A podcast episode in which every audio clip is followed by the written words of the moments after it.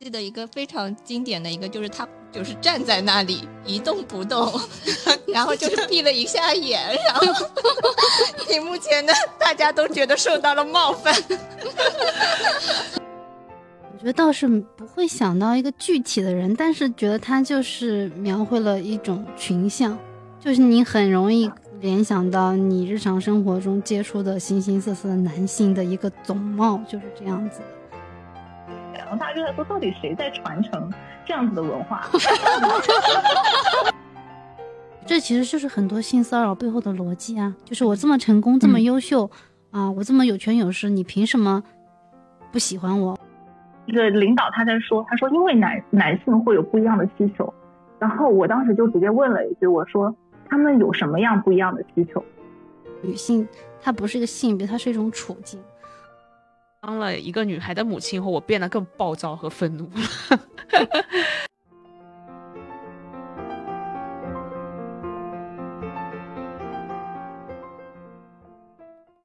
各位听众，大家好，欢迎收听《非显著差异》，这是一档由多位人类学、心理学、教育学研究者发起的泛文化类博客。那今天我们的呃节目的主题是啥？今天我们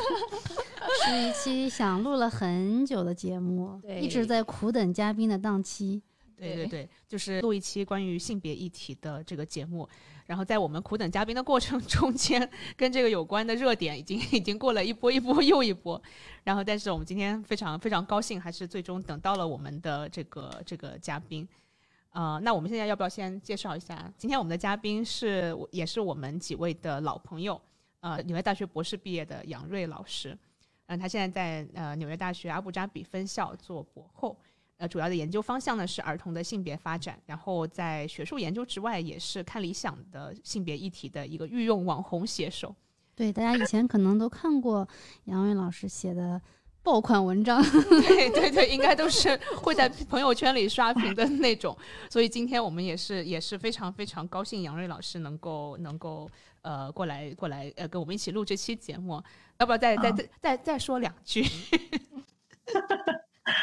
好的，呃，Hello，大家好，就是终于非常高兴能够来到柜姐。我知道不同的播客已经在已经在挖 杨瑞老师去做节目，然后也也是因为杨瑞老师不仅在性别议题上，也在别的很多议题上面非常的有才华，所以我们我们当时想到很多主题的时候，其实都都设想过邀请杨瑞老师，但是今天最终还是还是决定让杨瑞老师来讲他的大本行性别的议题。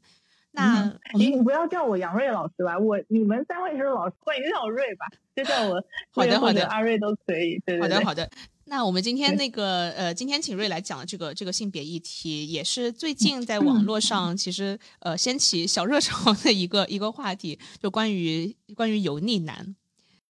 油腻这个词其实出现挺久了，然后最近又引起一波热潮，应该是网络上开始出现很多。女生模仿油腻男的种种行径，然后模仿的惟妙惟肖，然后大家都觉得看了毛骨悚然 啊。然后其中可能嗯比较受关注的是一个叫方同明的博主，我记得当时我把视频发到群里，大家 看了之后都觉得简直学的太像了，引发无数回忆。那 就是那种看完看完你想。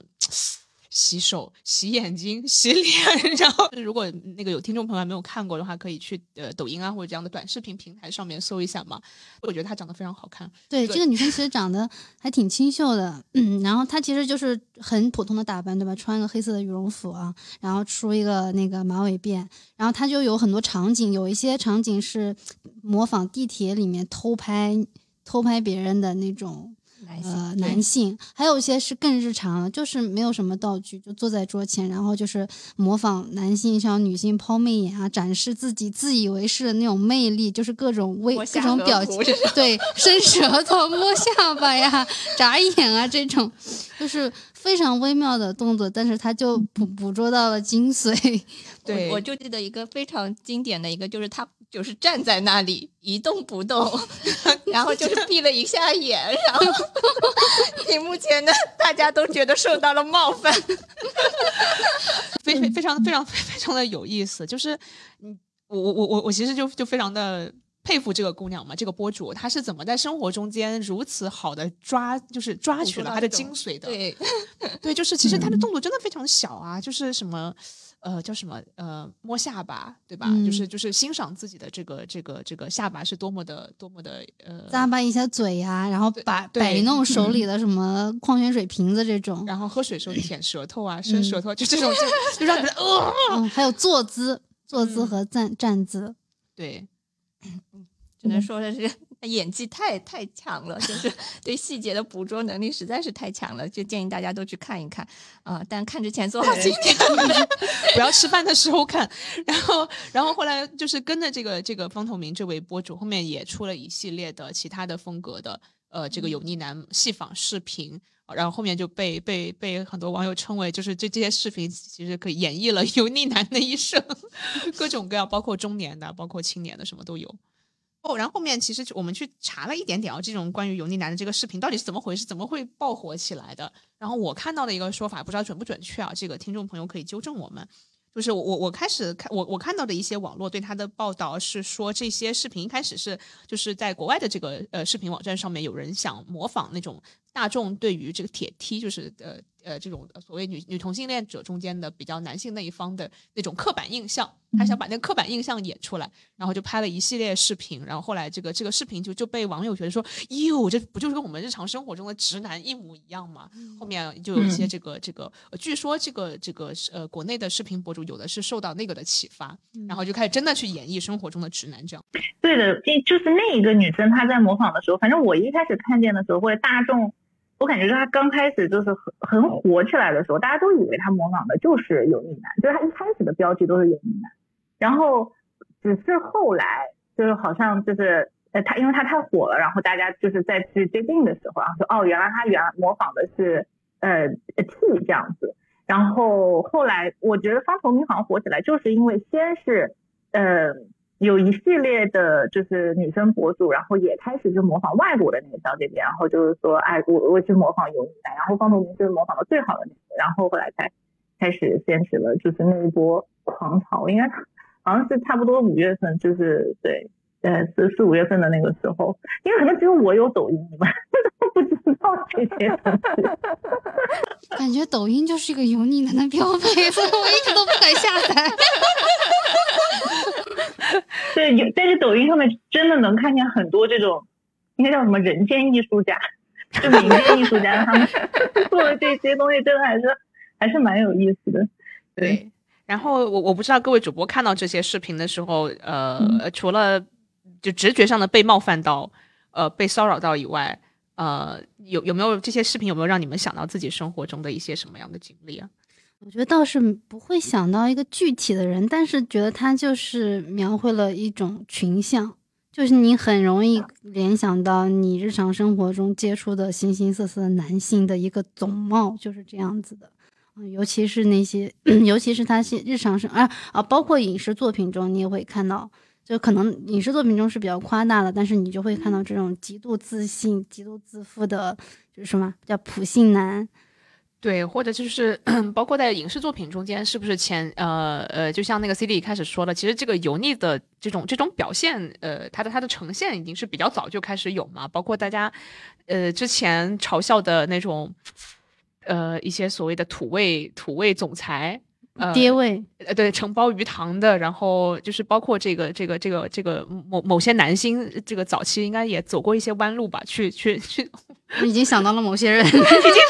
某些人不知道有他们会不会发律师函，我就不点名了，但大家应该都想到的都是我们差不多想到的那批人，那批人。对，但就对对这种这种所谓的这这种油腻男性的呃行为，确实是能够立刻能够想到。我当时能想到非常具体的人呢，就是呃，比如说像方头明，我就非常能具体的觉得，我高中就我坐我前面的那个男生，他就是跟方头明几乎可以说是孪生。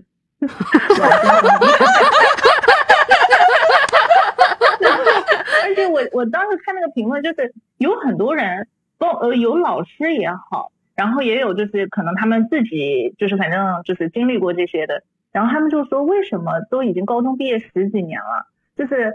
就是比比如说我嘛，我刚毕业十几年，我我当时的那个男生就是和他们就方方面模仿那样子一模一样，然后大家就在说到底谁在传承这样子的文化？为什么比如说做副牌的男生还是这个样子？就是这个事情就是非常的有趣，就是我不知道他们到底是在模仿谁，但是我我的那个感觉就是就是那种非常自恋的，就是你感觉他是一个人在做这些事情，但实际上他好像永远都是在做给别人看，然后在展示自己的魅力，然后他的幻想当中就可能是说，哎，我做一个这个投篮的动作，我做一个这个扔垃圾的这个动作，然后都是在展现自己的魅力。然后还有还有拿那个镜子，然后在那边看自己的痘痘，然后就上课在那边就是 一直在那个地方挤痘痘什么的，就是我我我就觉得这些太太具体，我不仅能想到一个人，我可以想到好几个人，都是这个样。几位主播都向你投来了同情的眼光。天呐，你们以前在学校里面没有这样子的男生吗？我怎么觉得我像被他们包围一样的？可能我说。你个子长得比较高，可能 可能因为我我我们当年念的是文科班，总体来说男生比较少。我念的也是文科班，我我在高高二、高三的那个文科班里面，在可能只有四五个男生的情况下，都有至少两个男的这个样子，那比例还挺高的。就是组织组织专门派过来传承优秀家训家风的是吧？真的，我。我的这个感感触真的真的太深了，然后包括就是那个时候，就大家会觉得说，比如说方头明演的可能是高中或者到大学的时候的那样的男生，然后嗯，然后再往后来就会有刚才给你们发的那个那个视频，就是那个周英俊他模仿的，就是那种那个就是爹味了，我们我们就现在感觉是爹味的那种。呃，男性就是说话的那个样子，然后就是一副说，嗯，你们到底在哪里认识的油腻男？没有这么多油腻男啊，什么就是一副要教教育你的那个样子，对，就好像就是 扩大一下你们交际圈。对对对，就是说都是你们，都是女生的问题。就是你们去哪里认识？的看我这样的，我这样子的多好。我来教教你们怎么谈恋爱，是吧？对对对，我来教教你什么叫做正常的男人。对，好像就这个这个这个，呃，包括还有后面其他的那个视频嘛。刚才我们看了其他几个也很搞笑的，就是更多的是戏仿这个往中年走的男性啊，就是 那个呃一个一个孕妇博主。呃，扮演的那种大腹便便的中年男子，就虽然腋下夹个皮包，然后手上戴个金表，是吧？而且一定要拎一下自己的裤带，一定要拎一下。然后裤带一直都是在肚子以下，因为拎不上去。我其实很想问杨瑞的一个问题，就是像油油腻男啊、爹味这种，嗯，现在很流行的这种社会话语。它跟就是我们正经文献中提到的那个有毒男性气质之间是怎么样的关联，或者说，是不是有毒男性气质可以提供一个理论的视角来帮我们分析这个油腻啊、爹味它的内核到底是什么？是不是说这种呃这种文化怎么传承下来？对，比如说像这个高初初高中生这种小男生，没有什么社会经验，他从哪儿学来这这股油腻味儿啊？对啊，这这个这个问题倒是很好，因为我是就我们从学术的角度上面来说，就是一说到有毒男性气概，就是可能会想到的，就是首先是呃，比如说他们要把暴力当做一种权力的体现嘛，就是就是我们一般就是说的这个有毒，它首先是对女性有毒，就对吧？还有这个性别暴力的这种也因素在里面，然后还有就是他的这种对于暴力的这种追求，对自己也会很有毒。就比如说，他要维持就是那非常 tough 的这种这种呃外外貌外表，然后不能在呃这种比如说冲突的时候去啊退缩，然后这个可能和他自己也置身于这种很危险的境地当中。然后当然还有一点就是我我们现在说的比较多的就是他们对于脆弱情绪的压抑嘛，就是他不能去表露出来自己的脆弱。那这个是一般学术上面可能呃说的比较多的这些维度，它不。不包含所有的哈，但是是我们比较常见到的，大家说的有男男性时代，它之所以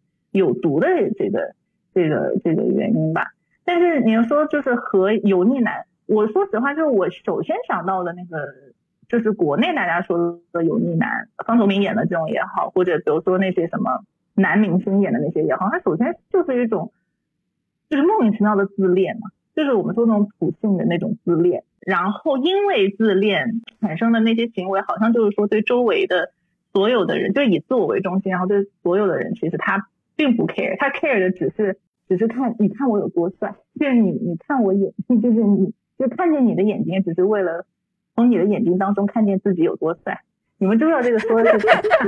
我要被骂了吗？反正就是，就是我首先想到的是，是是这种自恋，但是呢，可能这种在这种自恋之后，它带来的后果就是会对周围人的呃的冒犯。甚至是侵犯，因为他以自我为中心嘛，他不会是在乎别人的呃想法呀、利益呀、感受，然后所以我们常常看到那些很典型的标志的时候，大家的这个反应就是说，光是看见一个眼神就已经觉得被冒犯了。但这种冒犯，我我觉得很有可能在日常生活当中就是一种，他完全以自我为中心，以自己为出发点，然后想说什么就说什么，他根本根本就不在乎你的这个想法和感受吧。呃，刚才西利就说到这个。这么小的男生哪里学到这些油腻的这种这种行为嘛？其实好像我反而是能够比较理解，说如果这是一个中二的这么一个小男孩，他就是想耍帅一下，对吧？就是呃，比如说嗯，某董呃减去二十岁吧，大概就是或者三十岁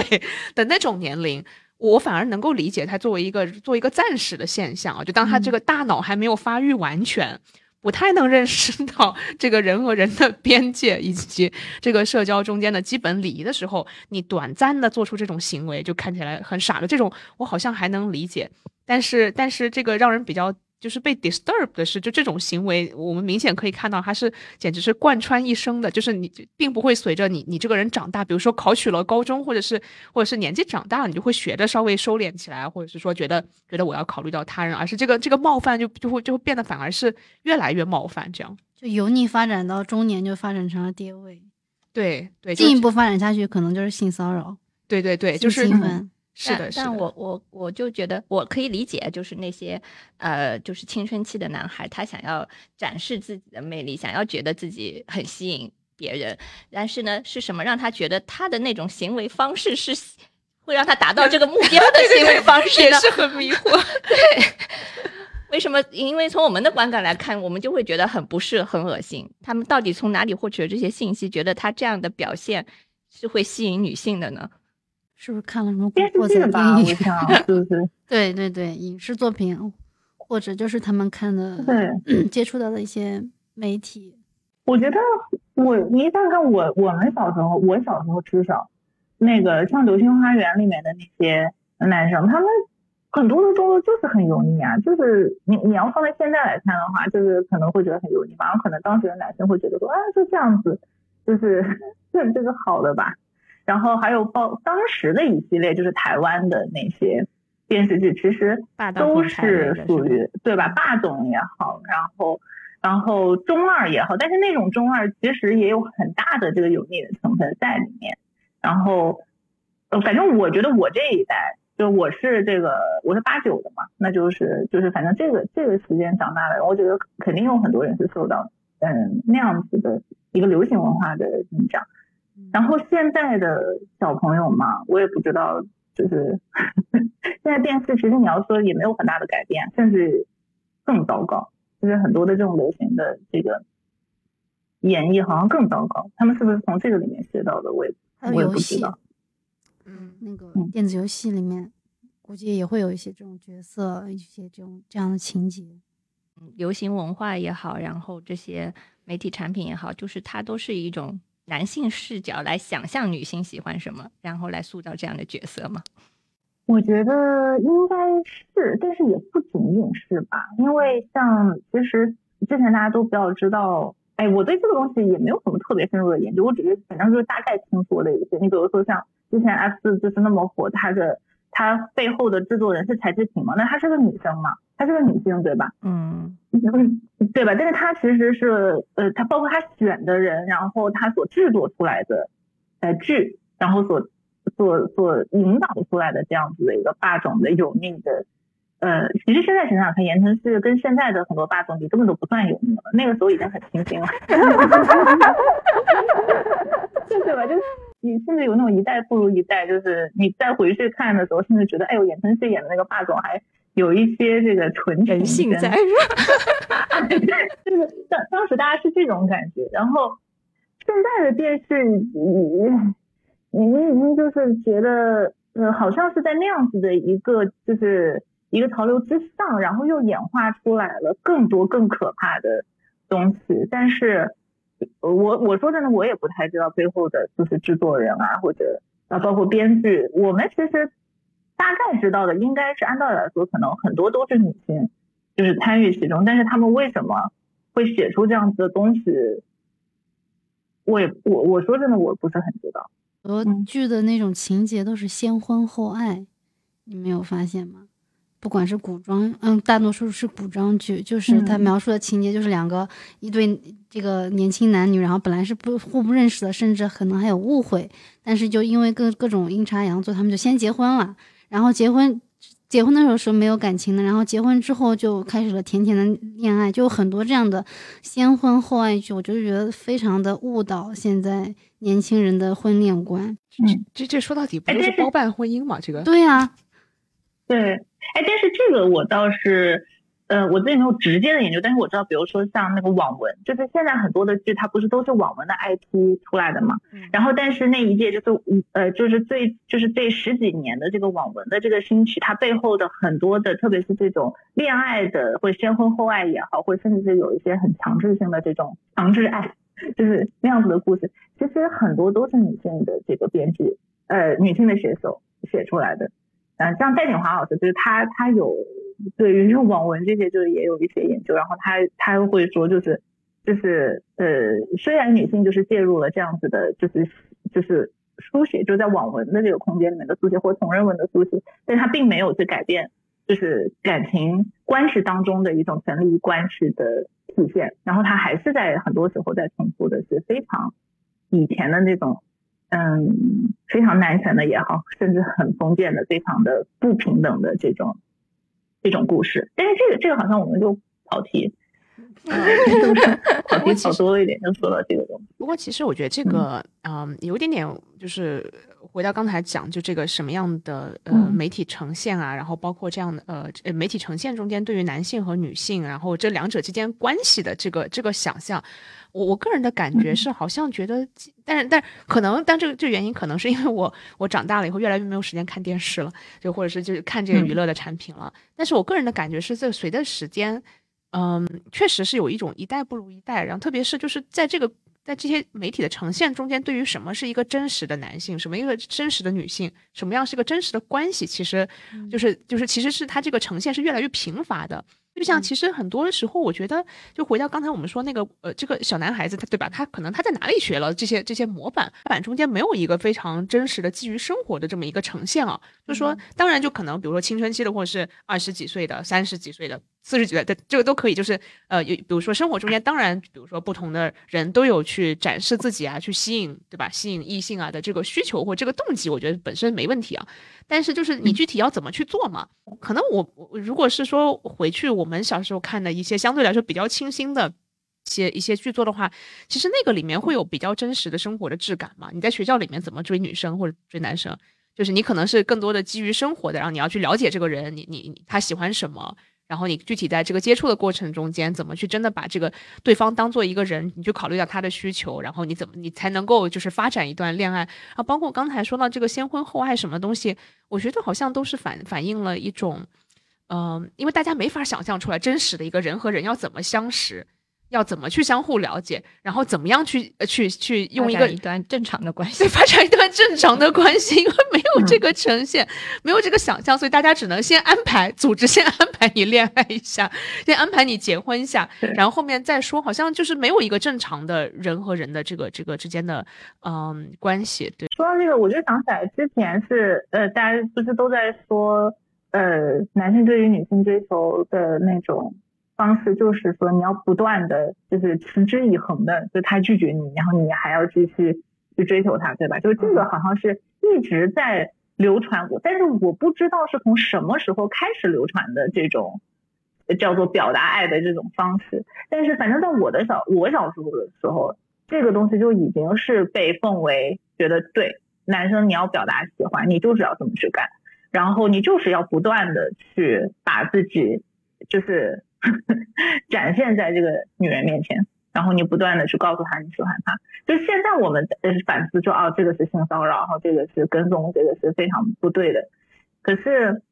呃像这样子的文，就是这样子的逻辑或这样子的就是行为，在各种各样子的呃文学作品里面也好，甚至有一些严肃的文学作品里面也好，然后有一些网文也好，电视剧也好，它是不断的在重复的。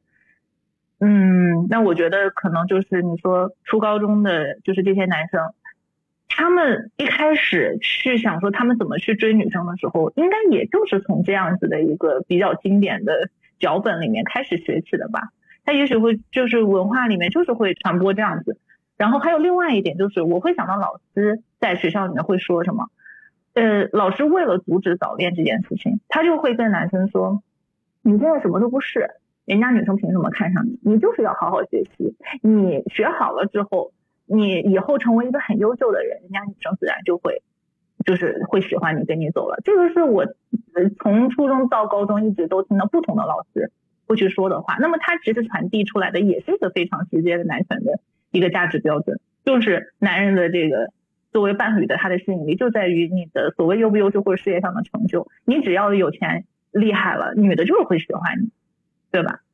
然后我我觉得就像这些信息肯定是。男生就是毫无戒备的时候，他们就会吸收到的嗯东西。听起来这套话语还被包装在一个比较励志的一个框架上面嘛？好像啊，精诚所至，金石为开，对吧？这个是体现了你的你你这个人的坚持的程度啊，你的诚意。或者是说，呃，或者是这个这个能让你自己也有所提升嘛，把把成绩提上去。但其实它背后隐藏着一个逻辑是，女性她是没有一个主体性的，她没有自己的偏好，她也没有自己的想法。只要你这个男性达到一个什么所谓的所谓的标准啊，你你你，比如说你坚你你你能够坚持多久是吧？然后然后或者是你你你有钱，你你看起来有什么样的这个这个头衔，她就是你就就这个女性她就会自动的喜欢上你。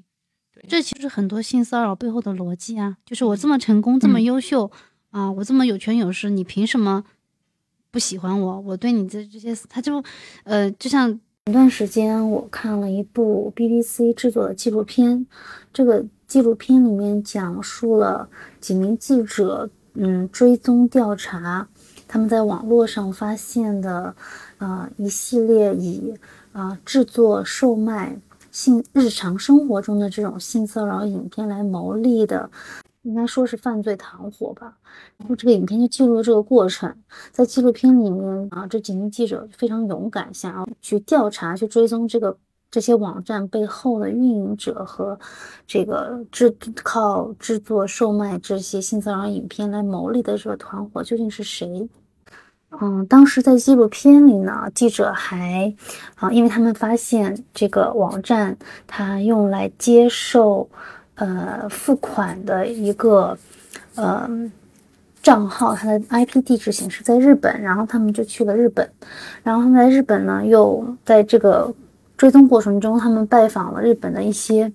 啊，风俗场所，因为在日本经营风俗场所是也是一门合法的生意嘛，然后他们就找到了一个来专门为顾客提供这种电子电车性骚扰，呃，作为一个卖点的这样的一个风俗场所，然后他们就去采访了这个场所的经营者以及这里面在这里面工作的女性，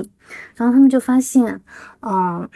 这个。经营者他当初想要设计这样的一家店，他的一个初衷是因为在日本啊，这个词叫痴汉啊，在日语里面，呃，是日语里的汉字，是专门在。电车啊，或者地铁上去性骚扰女性的这样的一个这样的一个群体，因为在日本这是个非常非常普遍的现象。然后这个风俗场所的老板就觉得这是一个很不错的商机啊，就他在这个场风俗场所里面，就让他的员工扮演成在地铁上或者是公交车上搭乘公共交通的这些普通的女性，然后顾客进来之后呢，他们。就可以享受到啊，是性骚扰女性的，把这个作为一个呃体验，然后来进行消费，然后呃在这个过程中，这些女性她就要表现出虽既不情愿，但是又很享受的样子。啊，因为呃这个呃老板经营者觉得这非常符合啊这些性骚扰者的一个心理，因为他们内心深处，他们对女性的想是。他们这些女性表面上非常讨厌、非常抗拒男性的这种性骚扰，但其实内心是非常享受、非常满足的。这个逻辑似乎似乎是非常普遍的一种，呃，一种思维方式，就是男性觉得，既然我能够来主动的追求你啊，不管是以你喜欢或者是抗拒的方式来接触你，来甚至来侵犯你，哎，你怎么能够拒绝呢？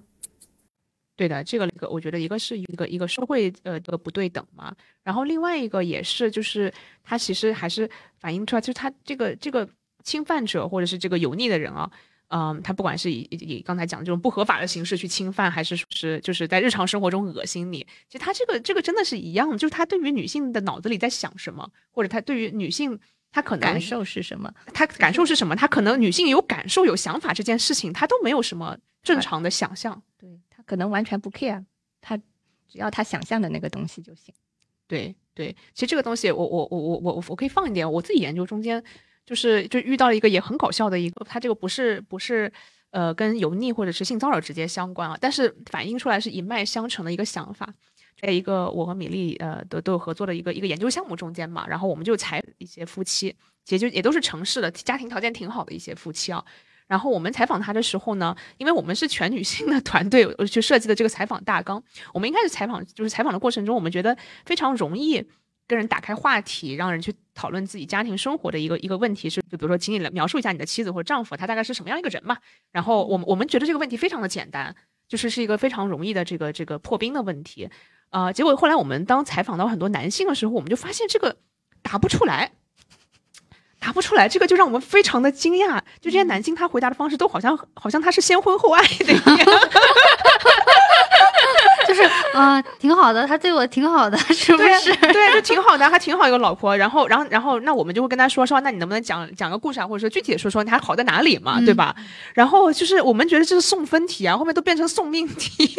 很多男性他就是他他答不出来，他没有办法像描述一个真实的人一样。描述他的跟天天跟他睡在一张床，在一个家里面住的这个妻子，然后后面这个这个这个一开始让我们就是 研究团队困惑了很久，因为这样很容易就把聊天就聊死了。但是就是后面就是如果去分析后面这个这个思路的话，其实是一样的，因为他不太。在乎这个女性，她到底在感受什么？她在想什么？她她她在想，她在感受，她就觉得 OK，她大概符合了，我就是就是 roughly 的符合了我脑子里面对于一个妻子的想象。OK，就是 box ticks 就过去了，就就结婚了。这个事情其实想让人想就觉得非常可怕。哦，你那个你那个 talk 当时我听了，我我还有印象，就是女性，就是你当时分享的这张 PPT 嘛，然后那个女性就是。这些妻子对丈夫的描述都是非常生动的，就是她把丈夫是当做一个人在描述，比如说他喜欢什么呀，他要有什么，他很勤劳呀，很勤快呀，或者哪怕吐槽都能吐的栩栩如生。就是他会讲一些比较具体的特质，或者他的性格上面的一些东西，哪些东西吸引他。但是当时你放出来这些男性对妻子的描述，就是。就是把妻子当个工具人啊，他嗯有我记得有一个男有个父亲就是说，哦他挺好的呀，他对我挺好的，对嗯对老人也挺好，对我爸对我爸妈也挺好的，对小孩也挺好的，反正就是因为他对我们挺好的，所以我娶了他。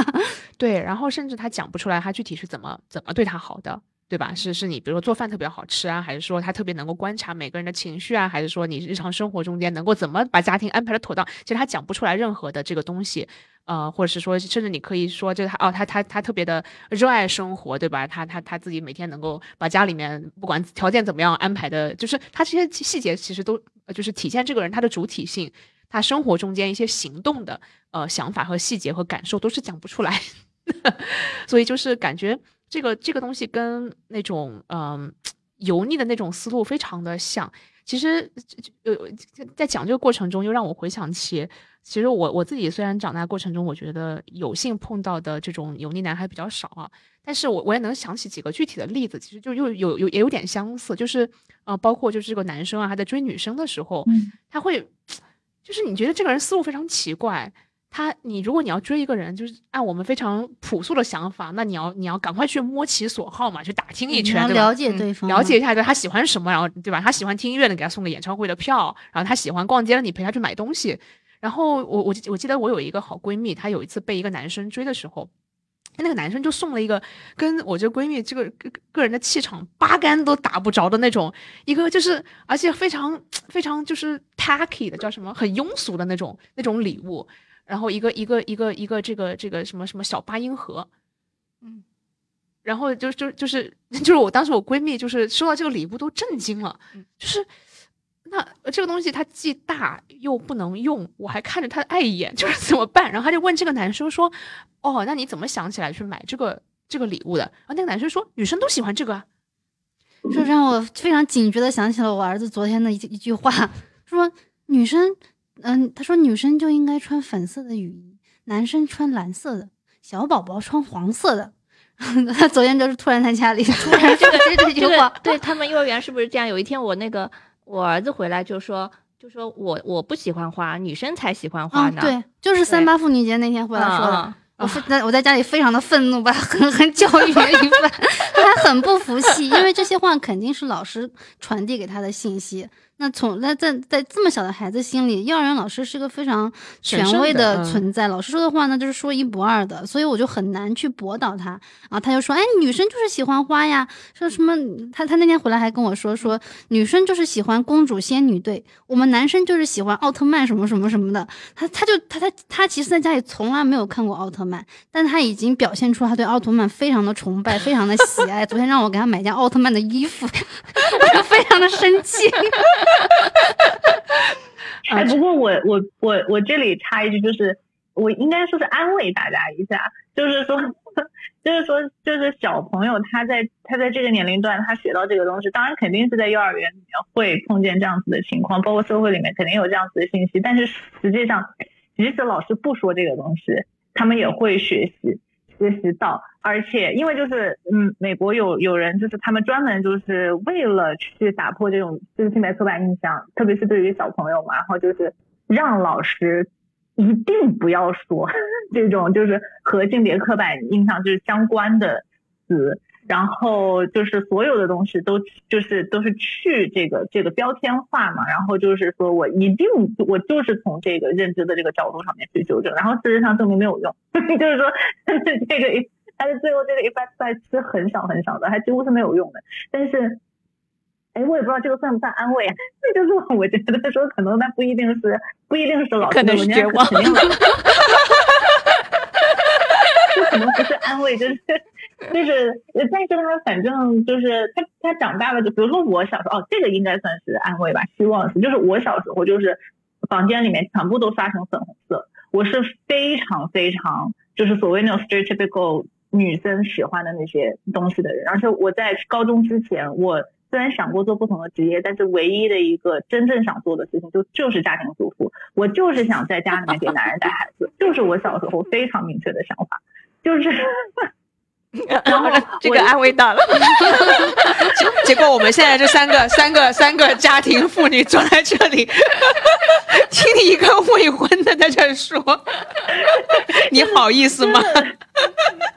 我就不是我的意思是说，我小时候是。就是所有社会里面所要表达的那种男性应该怎么样，女性应该怎么样，我完全 get 到了，而且我非常的崇拜，我非常的喜欢。然后我我我作为女小时候作为女生来说，我要做的所有，我我我想象当中的就是，因为我就是什么谈恋爱这件事情，我的那个叫什么开窍也很早嘛。然后我所有的行径都是按照。就是电视里面的那一些，就是啊，女生要很矜持，啊，人家就是喜欢我，明明喜欢他的要死，我不要说，然后就是天天在那边演，脑中在开演琼瑶剧，哇，整天就开始塞了一百遍的那种，然后每天写的日记全部都是，哎呀，我看见他了，但是他为什么不理我啊，什么之类，就你知道全都是这些东西。然后我初中的时候上课。我连上课走神的时候，我画的那个画画，就是在那个书上面，就是画的那些东西，我画的都是婚纱。我初中的时候就一一个被学术圈耽误的 Vera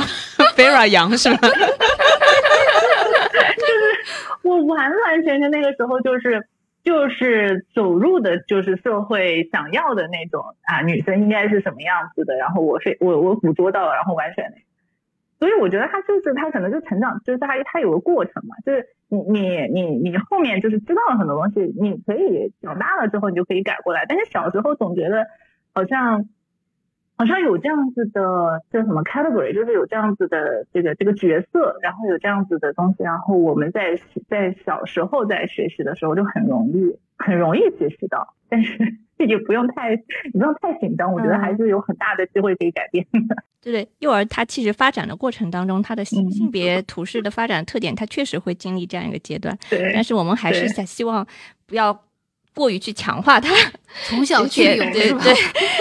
然后，而且另外一点，我还发现哈，其实是像你这样的，就是女生哈，这样的这个经历程还是蛮多的。就是小的时候受到了很多传统性别的这种期待，然后也往这个方向发展。但是我会发现，到了一定年龄段，她就女性她觉醒的。比例就要比男性要高一些，对，这个也是我刚才正正想问的一个问题，就是就是这个这个女生很快就是因为因为其实我们刚刚讲这个呃幼儿性别图式的发展嘛，后面其实基本上那个逻辑就是这孩子会变聪明的，他能意识到这么给人 给人分类是走不通的，然后你怎么样怎么样，但是但确实在这个过程中间，你就会发现女性她她非常遵照，就是就是女性就是这样的，就是哎我们可能小时候干的这种傻事对吧，然后长大就变聪明了，然后就能批判性的意识到，就妈呀。这个黑历史，哎呦好，就是我小时候怎么这么傻的，对吧？然后，但是男生 就很多的男性，他甚至他不会意识到，他会变本加厉，就就从这个油腻的这个青少年过渡到了这个这个对吧？爹味的中老年，对然后还变本加厉，这个是怎么回事？对这个问题倒是真的是很有意思，去去想。就我我觉得啊，就是比如说我跟我跟轩我们自己的研究里面，其实就会发现，如果光是从家长的角度上面来说，就可以看见一个非常明确的。男孩女孩在成长的过程当中，家长他就是会越来越教女孩，你要呃你要去独立，包括时代的变化也是一部分了，就是你要越来越独立，你要越来越你呃从追求成成就，就是从世俗的角度上面来说。对吧？你要你要追求成功，你有自己的这个工作，但是从比如说为了你的幸福的角度上面来说，对吧？你的独立啊，你的思想等等这些啊，家长会去会去让女孩走上觉醒的这一条道路。但是男孩不是，男孩家长的时候就是越往后，他会越要去跟男孩强调更加去附和男权的那样子的，就是思想。嗯，然后甚至我们我觉得比较有意思的一点就是，像男男生小朋友的时候。那个家长会跟小孩，就跟就跟小孩说，嗯，就是所谓的就是自主独立，就是你要去做自己呃力所能及的事情，对吧？完成自己的事情。但是等到他进入呃越越长大了一些，然后甚至进入到呃高中，我我我们没有我们没有数据到高中，但是我能够想象，比如说他们到了大学之后，呃，可能跟男生男生一直强调的，他就已经不仅仅是你完成自己的事情，还是你要能够很好的。独立意味着你要去影响别人，就是你要能够能够 control 别人，然后这样才能显示说你是一个就是所谓强大独立的男性，然后反正就是越来越把男性往一个就是呃 dominant 的那一个位置上面去去 push，就是你光只是做好自己的事情已经不够了，对吧？就想，虽然我们没有收到高就高中的数据，但是有很多明星的例子已经帮我们帮我们体现了这个数据里可能会发现什么。比如说啊，这个到了男的到了二十几岁，对吧？把人家搞怀孕了，还有妈妈在后面擦屁股收拾，就是就是这种 这种或者家里面给他给他出一个女性去给他打掩护的这种这种这种事情，根本是屡屡见屡见不鲜的。然后就这个这个问题，呃，回到刚才这油腻男这个话题啊，其实我们也很。很好奇的一个发现嘛，就是，嗯，当男性被指出这个事情的时候，他会怎么反应？其实刚才瑞之前举的一个例子，就是那个周英俊他模仿了那个油腻油腻男的那个视频，呃，就是就是其中非常典型的一个表现啊，就是很多男性他并不是认知或者信息上不知道女性其实非常厌恶你这样的行为，觉得你很恶心。但是嗯他会持之以恒的做下去，而且他会还会不断的，就是他他他会用以一种狂怒的方式去呃，并不反思自己，而是去去辱骂这些女性啊，或者是干什么，这又是怎么回事呢？杨瑞叹了口气，这个这个这个话都说不出来了，是吧？唉，就是我不知道，我我想到的一个例子，我们有一次去一个幼儿园，然后碰见一个某个区的那个教育局的领导，然后他在那边跟我们说，就是幼儿园的男老师是，就是他就是他们是他们是非常呃作为一个成就一样的去。去炫耀说他们怎么给幼儿园里面的男老师做上了火箭的飞升的速度，让他们能够能够就他们照顾男老师，让幼儿园男老师快速的走上领导或者管理的岗位。然后甚至他会说，为了照顾男老师，然后可能给他们更多的，我不知道是说更多的工资还是怎么样，反正就是会有一些更好的福利。然后他当时就说的，呃，因为我我是我带着我的导师来，有反正有一有两个外国的导师在里边，而且他们都是非常非常非常 senior 的人。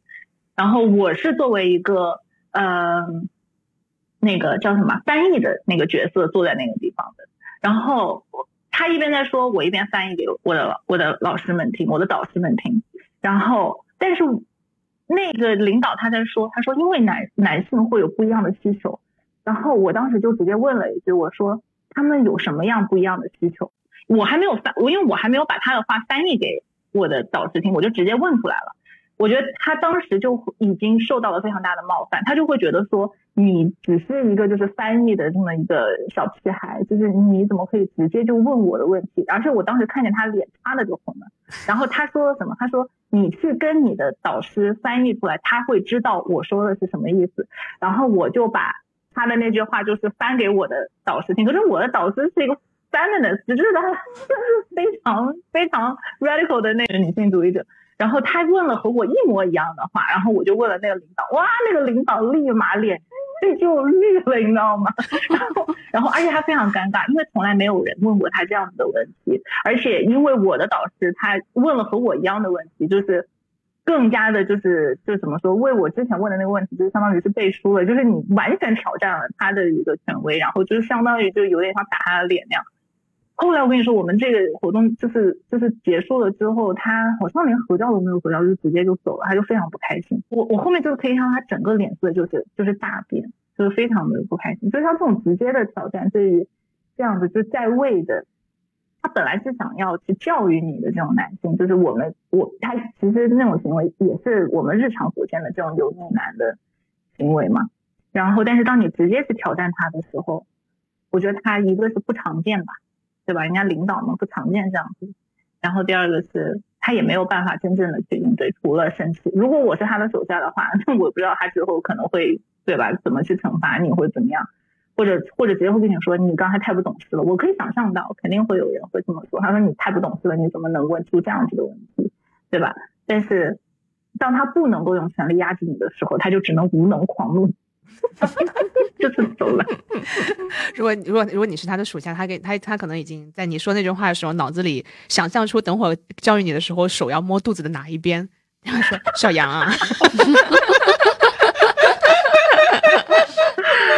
哇，我反正当时就是这这件事情，我一直在脑子里面就记得，因为因为我们本因为我比较少直接和就是国内的，就是这种中中年男性可以有直接的这种工作上面的关系，然后或者有直接挑战他们的机会。那一次我也只是无意间问出了一个这样子的话，他立马就狂怒了。我不是，我觉得你们肯定这样子的经历会不会更更多一些？希望不要更多很多。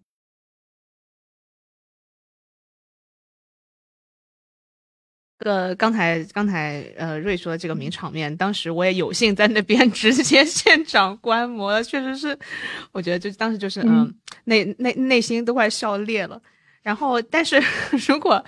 如果如果呃呃稍微严肃一点说的话，平常其实其实女性，当我们用各种各样的方法去去去批评这些男性中间我们不想要看见的行为的时候。就会经常会有男性，呃，他就跳，就像刚才那个，呃，周英俊那个视频里面，呃，就呃的演绎的一样，他就会以各种各样的形式过来说，哎，男的就不不都不都是这样的啊？当然就是括号我也挺好的，呃，或者是就他他会以这样这样的这种 not all man 的这种这种嗯、论调啊去反驳，然后觉得说啊，你们这个指责的没有道理，你不能说你就拉几个老鼠屎对吧？然后就来指责我们这一整一一整锅粥里面的每一粒米。那这种对于这种样的论调，我不知道你们平常是觉得是怎么样驳斥去比较好，或者是你们会觉得这个这个这种说法会比较常见吗？我觉得是有两种，一种就是听到这种的时候就狂怒，就觉得攻击到了他自己；另外一种就觉得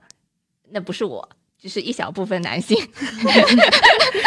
就是低端人口对吧？对，然后是你们女性见识太少了，怎么就会碰到这样的男人呢？我们大部分男人还是很好的呀。就网上阴阳怪气的说法，就是女性的回，就是很多回应就会说，哎呦，看谁又在对号入座了，就是有的时候就会会有这样子的。但是我不知道，如果要是严肃的去说这个问题的话，我就会觉得说，嗯，他们，嗯，他们首先就是撇清关系这一件事情本身，呃，并不能够帮助我们就是建立一个更好的。一个环境嘛，就是你你只是说跟你没有关系，但是你承不承认就是有这样子的事情的存在。然后如果你承认有这样子的事情存在，那么你你的撇清关系，或者你就说哎，这跟我没有关系，只是他们的事情，那这并不能够帮助这些男的成为一个建立更好秩序的人嘛。就是他本身还是还是属于一种，就是我我不想去这个这个事情不要来和我有关系，他只是这样子。但是我不管，呃，一般来说说出这样话的人。我就是他，他几乎不可能说是他真的不是这样子的，对吧？就是你但凡对于这个这个这个社会的这种性别秩序有一丁点反思的人，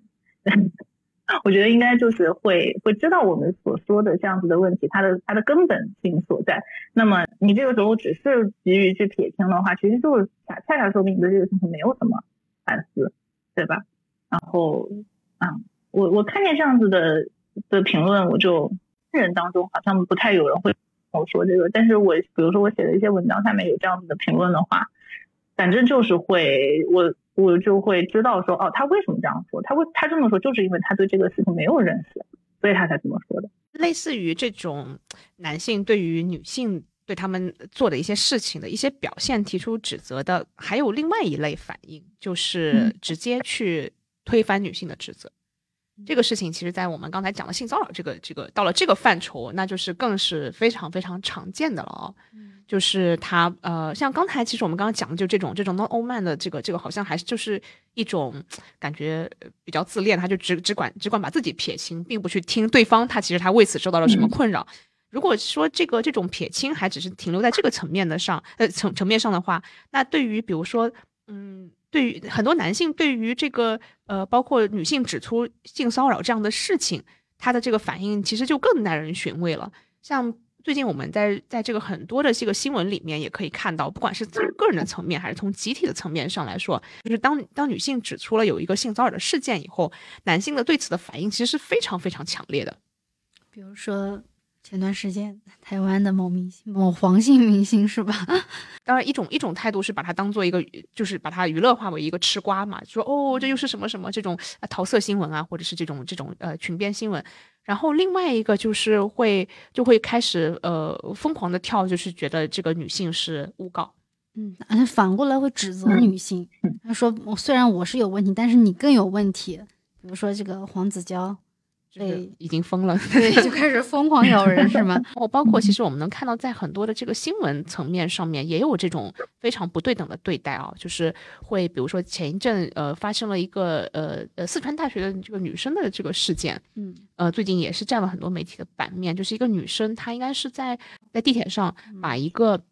她看到一个大爷，然后她觉得那个大爷是在偷拍她。然后最后被，然后他就把这个事情很愤怒的，应该是发到了网上吧，大概。然后后来呢，被发现说这个大爷并没有在偷拍他，是这么样一个事情。然后这个事情得到了媒体铺天盖地的报道，包括这个很多的妇联号都会，呃，对这个官方的号都会跳出来去去指责这个这个女生啊，然后呃，塑造一种就是女性当当女性在指责男性的一些事情的时候，你们就是在瞎讲，就是在就是在就是在诬赖的这么这样这样一种一种氛围。对，就这就很容易把这个舆论的风向完全推到了另外一个方向。本来大家是在讨论公共场合的这种性骚扰，现在就变成了男性受到了委屈委屈冤枉对，是被冤枉了啊！在这种场合，就是呃，不要随便去网暴别人这种。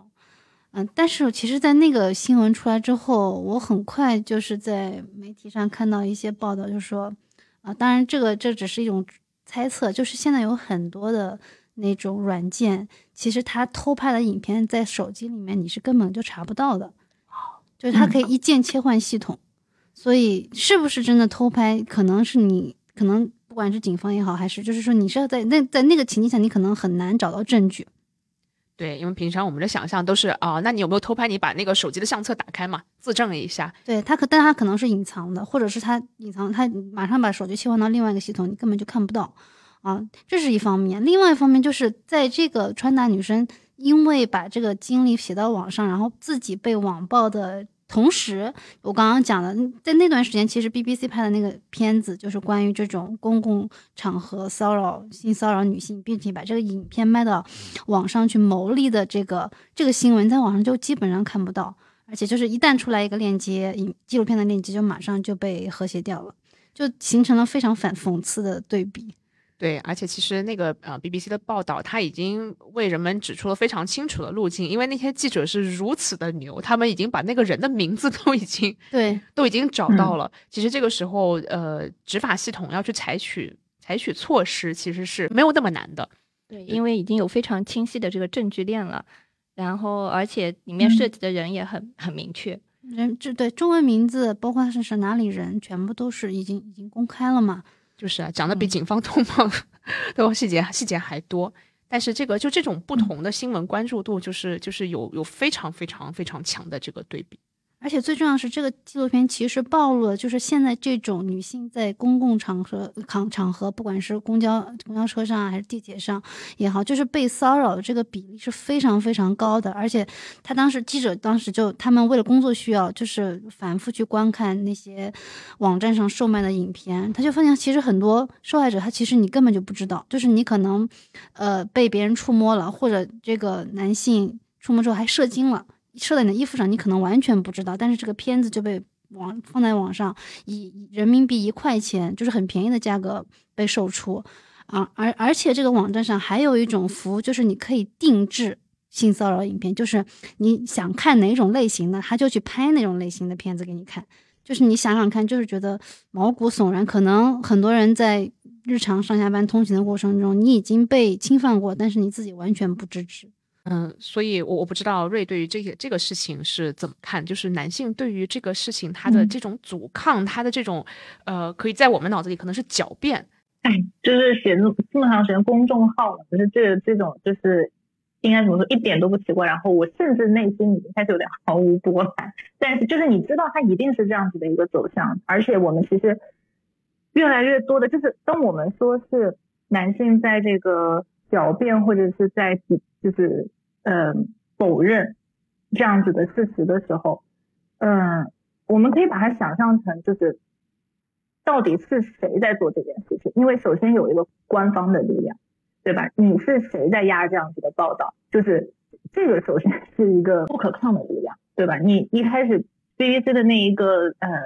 就是纪录片开始出来的时候，它甚至连那个叫什么那个搜索的词条都被禁掉了。对吧？那么你有你有这样子的一个不可抗力，呃，在这个地方。然后，但是第二个呃第二个层面的时候，是想的是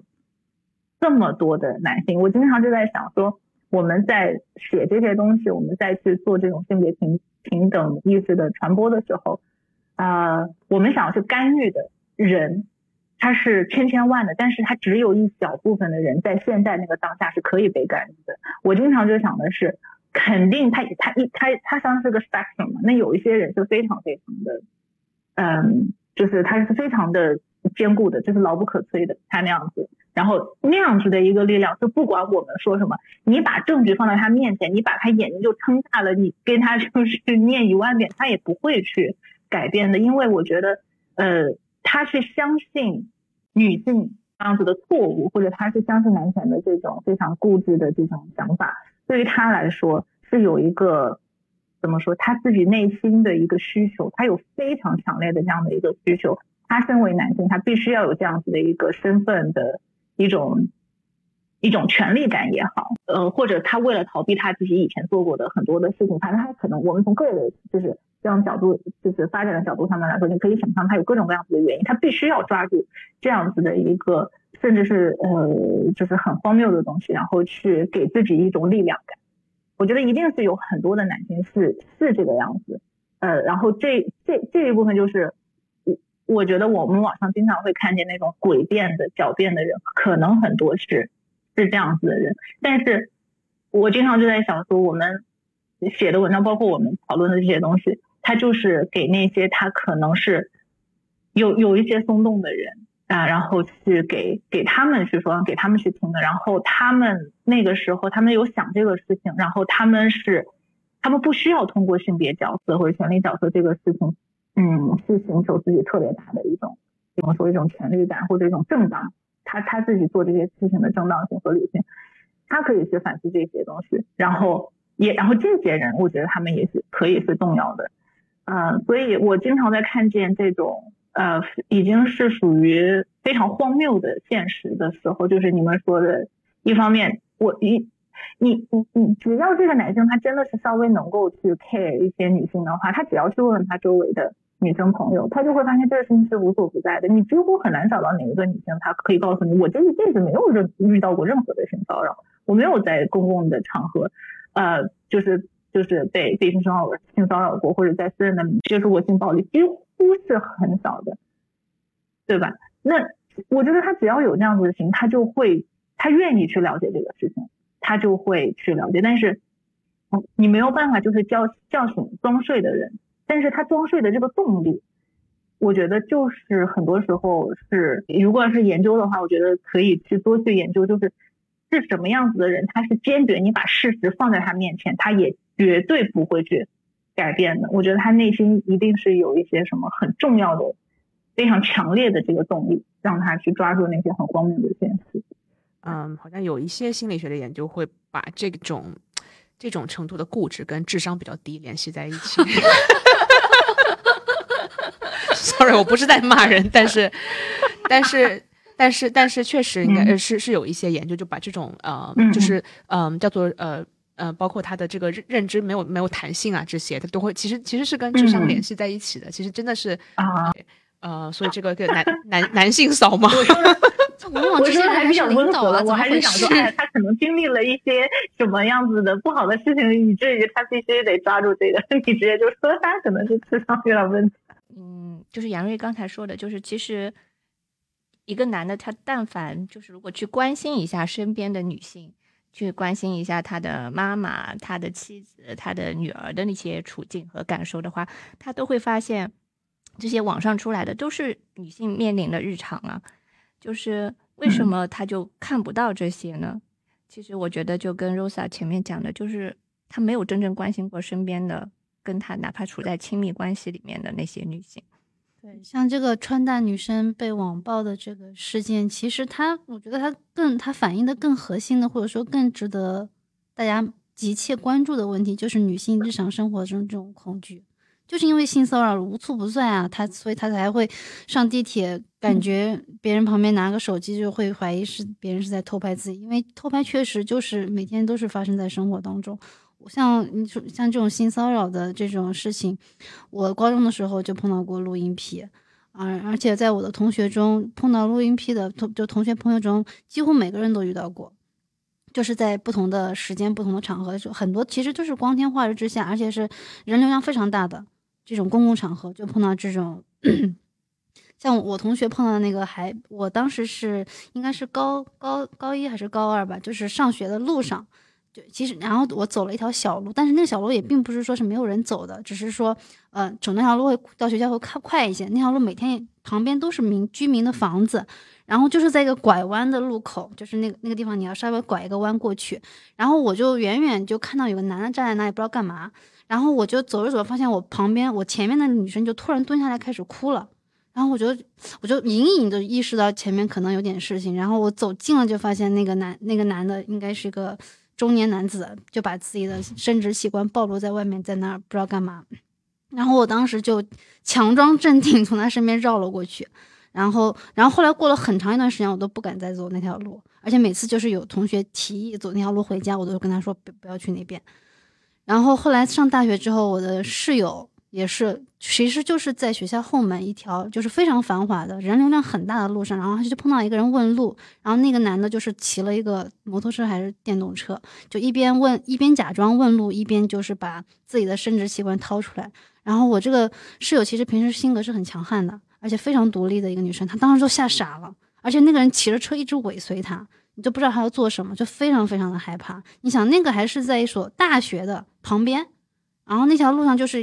不停就会有公交车来往，就是就是一条非常正常的，也不是什么偏僻的地方，也不是夜间时段，就是平时就是中午可能下午一两点钟这种，就是你走在路上就会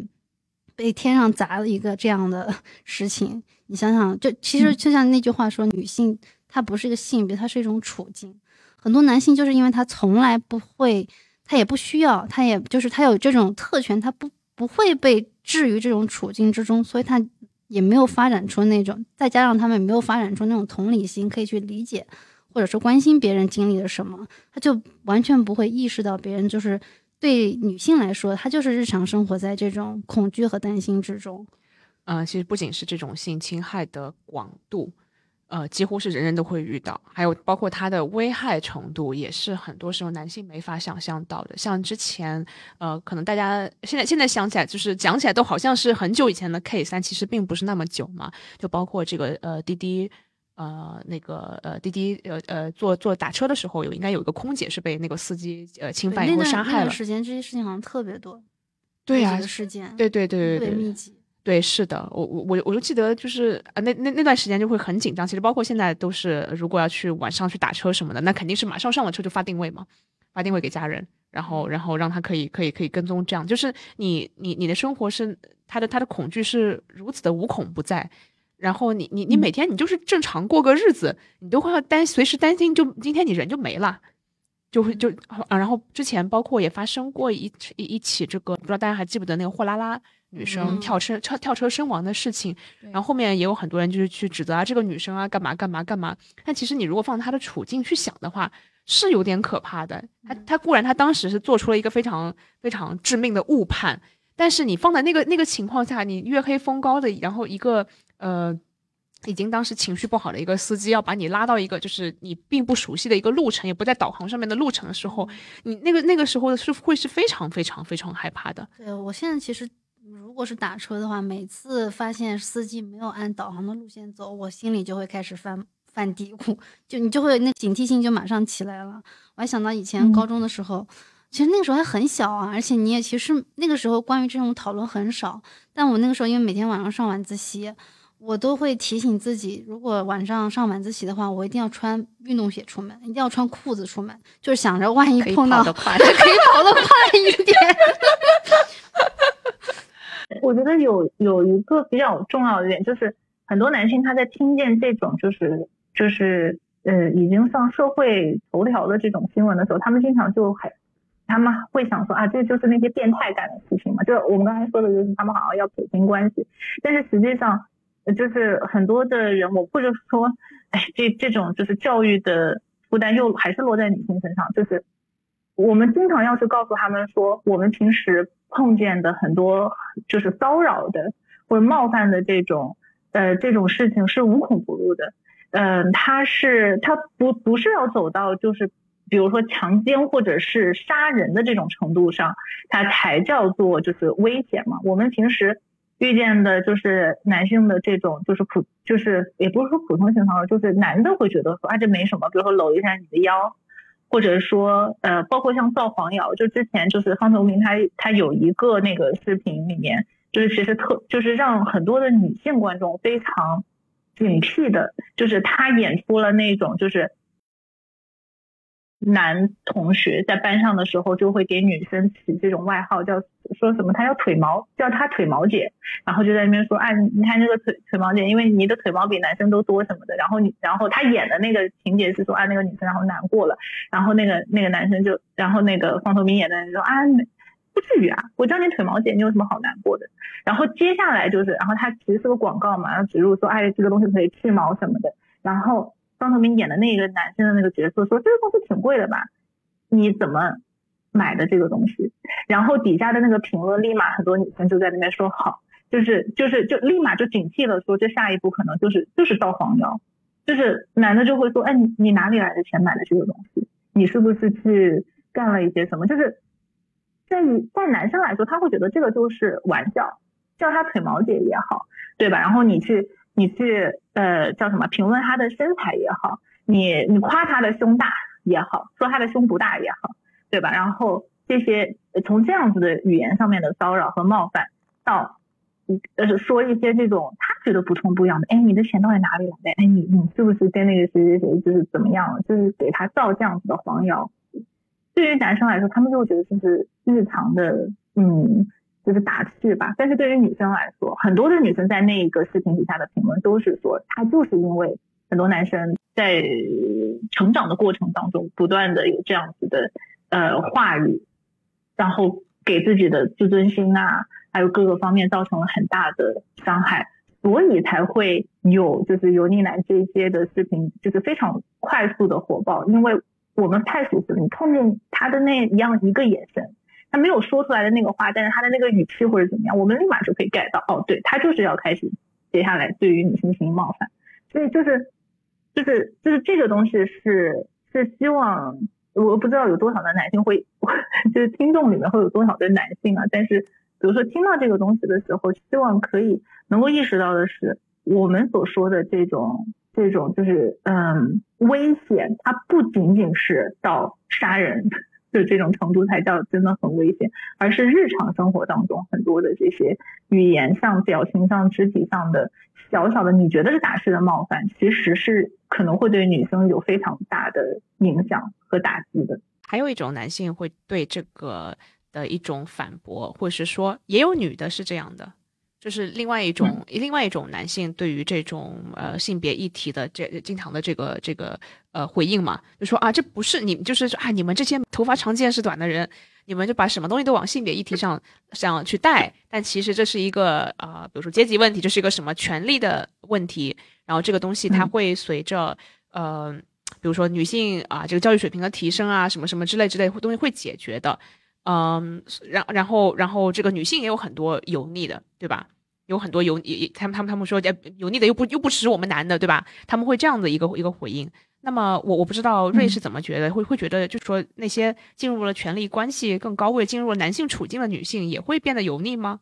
或者是他们他们他们油腻起来的表现和男性会是一样的吗？嗯，我觉得如果要是从这种呃因为自恋和自负，然后对别人随意的评价、随意的冒犯，然后从这个角度上面来说去定义油腻的话，那么。这个这个行为当然会出现在女性身上，但是呢，从社会的环境来说，能够展示出油腻行为的女女性或者能够发展成为就是很油腻的女的来说，这个可能性会小很多吧，对吧？因为社会的环境毕竟它并不是非常的允许女性非常的呃又自恋又自负一种，我告诉你我来怎么做，因为他周围他当每次当他想要这么说的时候，我相信他周围一定会有男的。男的就开始说，你就用各种各样子的行为对他进行那么打压或者这种 push back，然后很多的抵抗，然后而且从成长过程来说也也也可能会比比较少有这样子可能，但是呢，它也确实是 存在的吧。我觉得就是很多的女性，当有一些女性吧，可能当她到了那个权力地位之后，当她有了这样子的 power 之后，她可能就会开始有这样子的油腻的。行为，对，刚才你说杨瑞说的那个男性会经常说的一句话叫“至于吗？”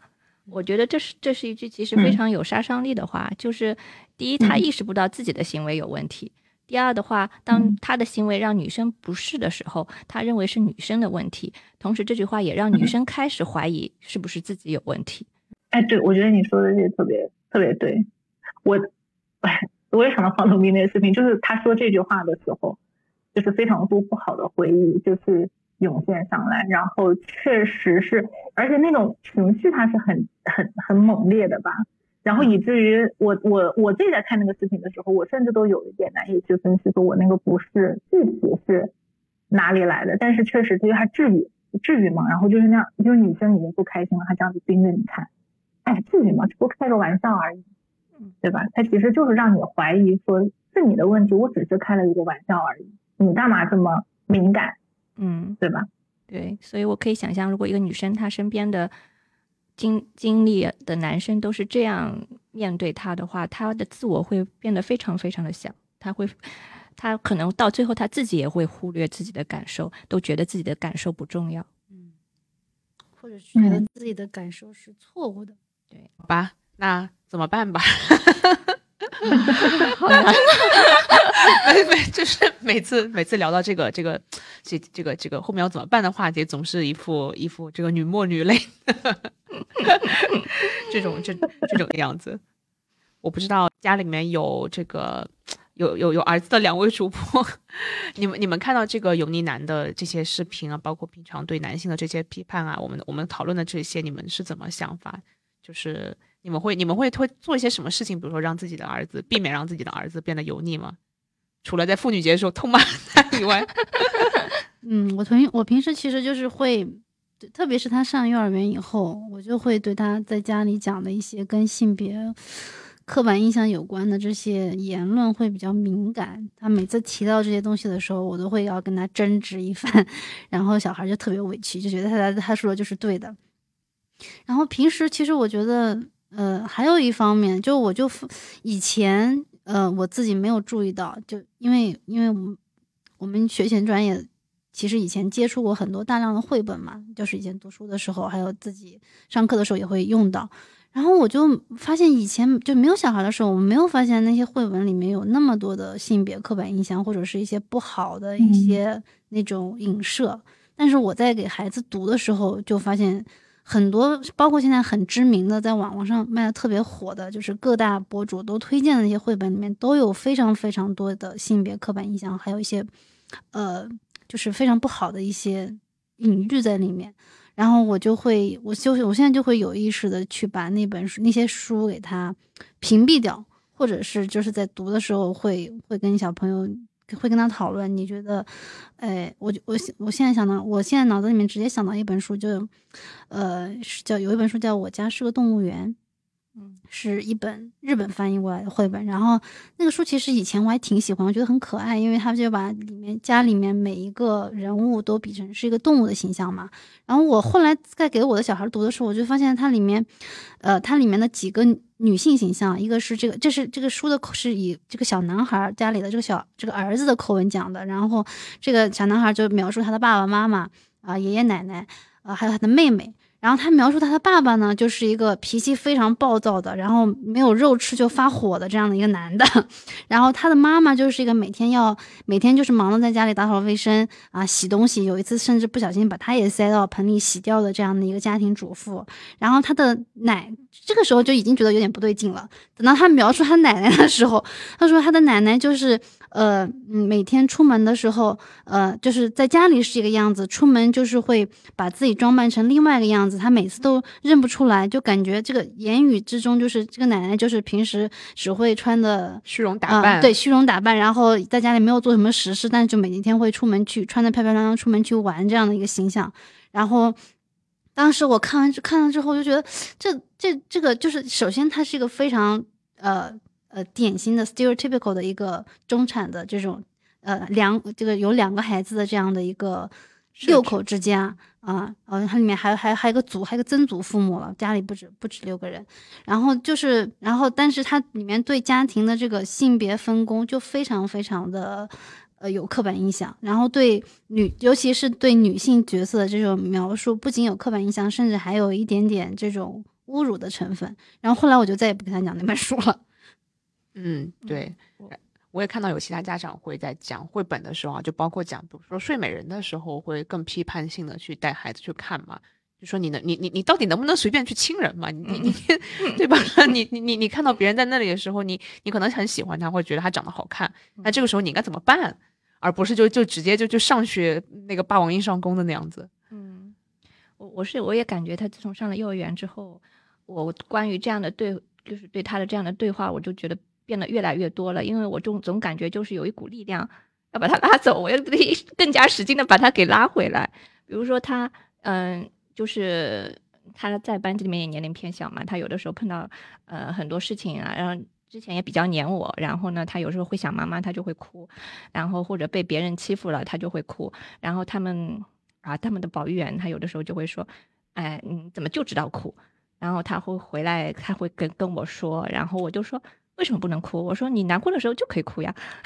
然后就是我总是在做，就感觉总是在做这样的事情，就是想把他给拉回来一些。每天都像在逆行，逆行走那个反方向的道一样的。对 对，男孩子，我感觉男孩子就是接受到的最常见的一类讯息就是你不能哭，你是男孩子，你要勇敢，你不可以胆小啊，你不可以呃没你不可以表现出来软弱，或者是表现出来那些所谓的那种女性的气质。就从很小的时候，就就算就算我们没有给他，就是努力在避免给他这个。呃，这种社会化的影响，但是他会从身边其他的人那里接收到，呃，祖辈也好，呃，阿姨也好，还有幼儿园老师也好，他一直在接受这些信息。对的，特别想问 Rosa，我觉得我我想象一下，如果我有个女孩的话，我会我会就就觉得很绝望，这个世界就是我就想象她就是生活在这样一个环境里面，然后我就觉得我对她的担心可能永远也不会停止。就是你想问一下你的心情，我我我我记得以前接采访的时候，有一个记者朋友，他来问过我，当了妈妈以后，这个人有什么变化？我觉得他应该是期待我去讲说，这个变得更柔软了，变得更有耐心了。我会觉得，当了当了一个女孩的母亲以后，我变得更暴躁和愤怒了，因为你每天想就是这些事情，然后你想到很多事情，你。你你没有办法在他长大之前把这个社会给修好嘛？然后，然后修好了给他，然后你每天就是你，你教给他的是一个，你像一个共犯一样，教给他的是一个这么垃圾的一个世界，然后你就会觉得每天都很很很很爆炸。嗯，对我我因为现在我们家孩子还比较小，还没有都还没有开始正式的去给他进行性教育嘛，或者包括你身体啊，别人别人什么地方不能碰什么的，就还没有还没有讲到这些。其实他自己是个非常。也非常糊涂的小孩，就是他，他其实他根本搞不清男和女，他不知道哪些是男孩，哪些是女孩，或者是干嘛干嘛，他就他非常的，就他他没有这个这个这个意识，可能，呃，我我我我我们目前在家里面给他也只能进行一些非常非常基本的，我觉得不管是男孩和女孩都应该接受的教育，就比如说，呃呃，就比如说，嗯，别人如果如果不高兴的话，你就不要摸他。因为他自己是一个非常身体就是对非身体接触非常习惯也非常喜欢的人，然后我我们也很喜欢抱他，喜欢捏他，喜欢玩他这样子，啊，所以他可能他觉得这个事情没有什么，但是有的小朋友就是不喜欢，他他他，所以我我小孩就会经常去拉别人的手，然后或去摸摸呃别的小朋友，那可能有的小朋友就会不喜欢嘛，就会开始哭，然后一开始我们家孩子就不太能理解嘛，他就觉得很沮丧，我只想跟他玩，然后我们就会跟他讲，就说啊，那可能有的小朋友不喜欢你摸你你摸他。那我们这个时候就不要去摸他，对吧？他如果他喜欢你跟他拉拉手，你就跟他拉手。呃，这个这个这个，我我们会就只能说从最基本的一点点开始去让他。我觉得不管是男孩还是女孩，都应该去关注到说，可能有些事情你一开始你只是出于喜欢这个人，但是你会做的会让别人别人不高兴的。那这个时候并不是说你就完全不去跟别人接触了，而是说你要那你要观察一下人家高不高兴嘛。如如果人家已经开始哭了，那你就不要再这样做了，就立刻停下来，然后跟他说对不起。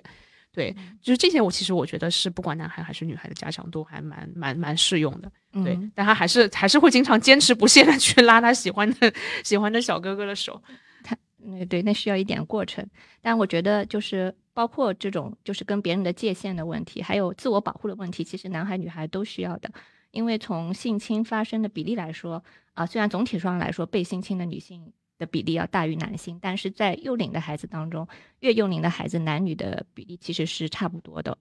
对，所以其实男孩被性侵的这个可能性也是非常高的。所以对男孩来说，对他的性教育其实也是要很早开始，然后教他保护自己。那我比如说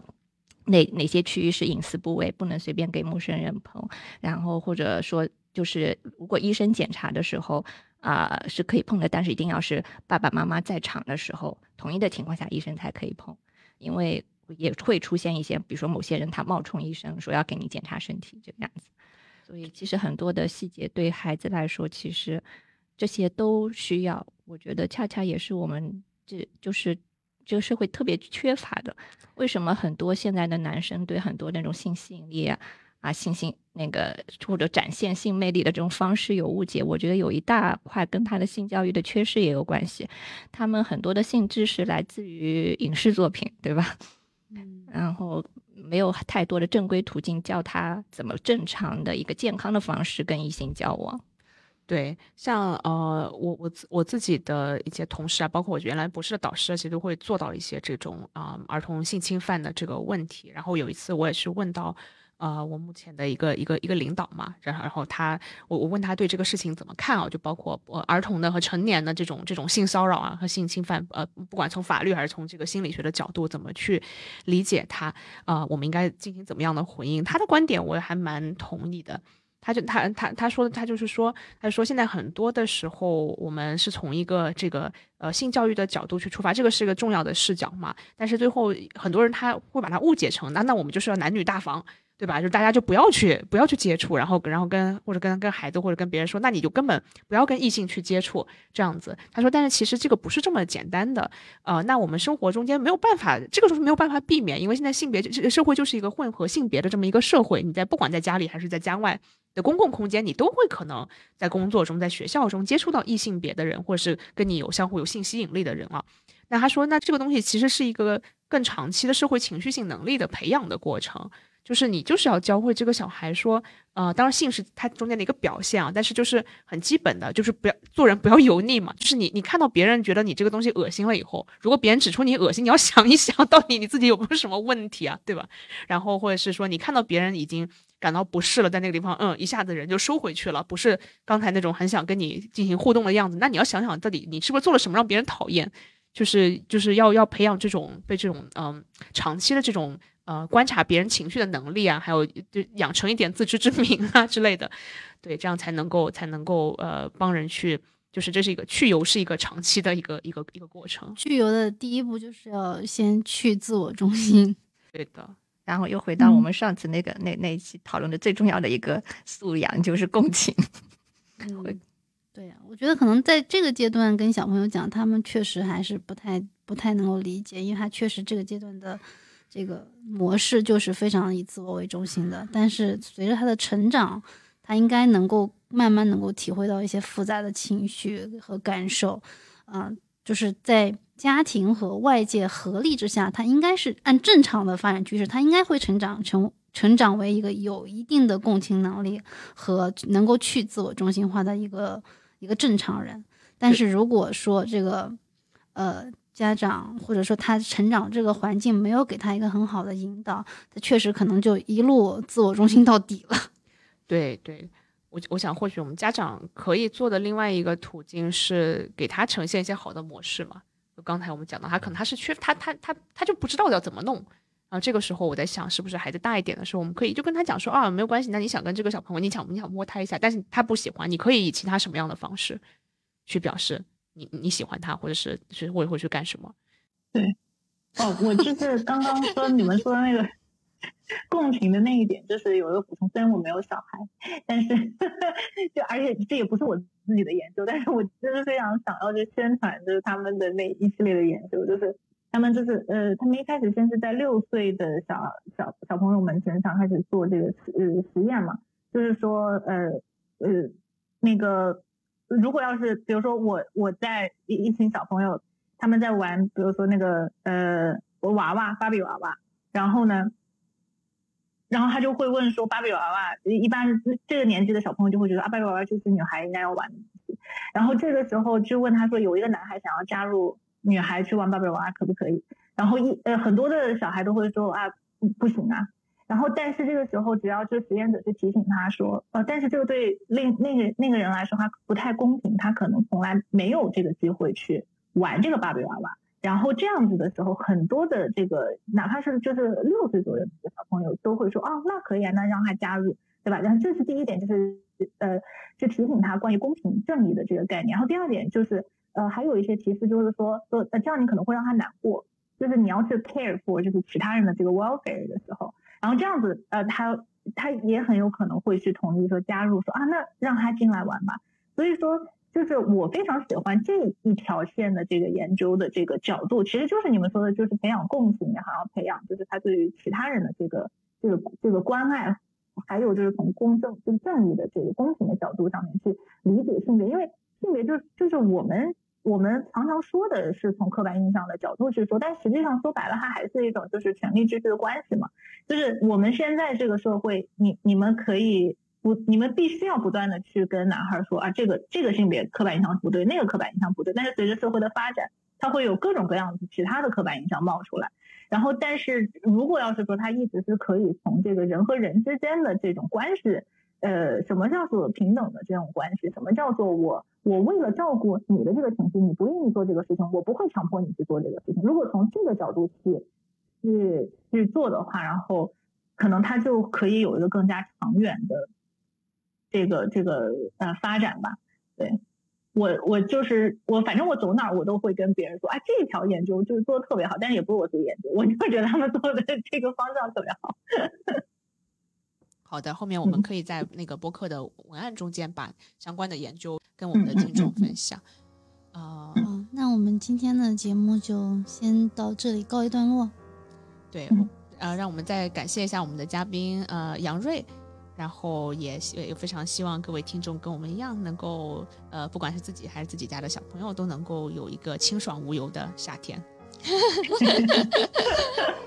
这边应该植入个广告，就是应该应该应该搞个什么吸鼻子 那种那种纸什么的洗面奶，对吧？好的，如果有商家有有去油产品的那个广告的商家商家呃希望投放的话，请欢迎来联系我们。好，谢谢大家，我们下期再下期节目再见。拜拜。